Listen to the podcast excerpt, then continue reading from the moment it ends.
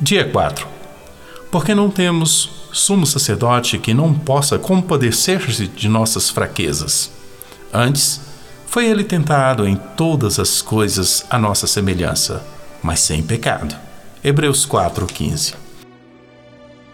Em Cristo a nossa fraqueza é revelada. Esse verso bíblico nos ensina duas coisas maravilhosas.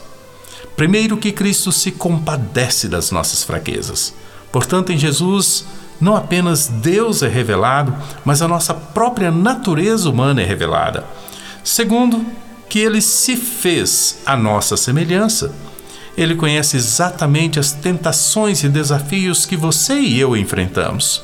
Ele andou em nosso mundo, viveu em meio aos nossos dramas, lidou com as nossas angústias e foi tentado pelos nossos pecados sem pecar.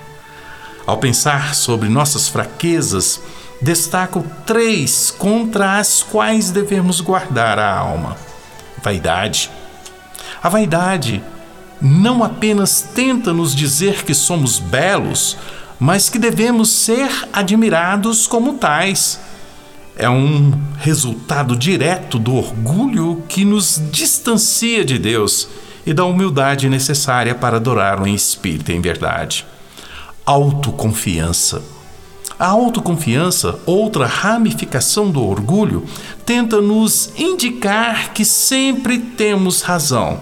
Leva-nos erroneamente a buscar a razão em nós e não na palavra, distanciando o nosso coração do sincero quebrantamento. Descontentamento. O coração descontente não consegue dar graças a Deus. Os olhos só enxergam a desgraça, a miséria e o mal. O descontentamento tem a capacidade de extinguir a gratidão em nossa alma e frutificar em nosso coração a amargura. Se em Cristo a nossa fraqueza é revelada, também em Cristo somos fortalecidos. Pois ele se fez homem, a nossa semelhança, para conquistar o pecado, a morte ou mal. Coloque perante o Senhor a fraqueza da sua alma e peça a Ele que em Cristo você seja fortalecido. Ele é a nossa força, nosso refúgio e a nossa alegria.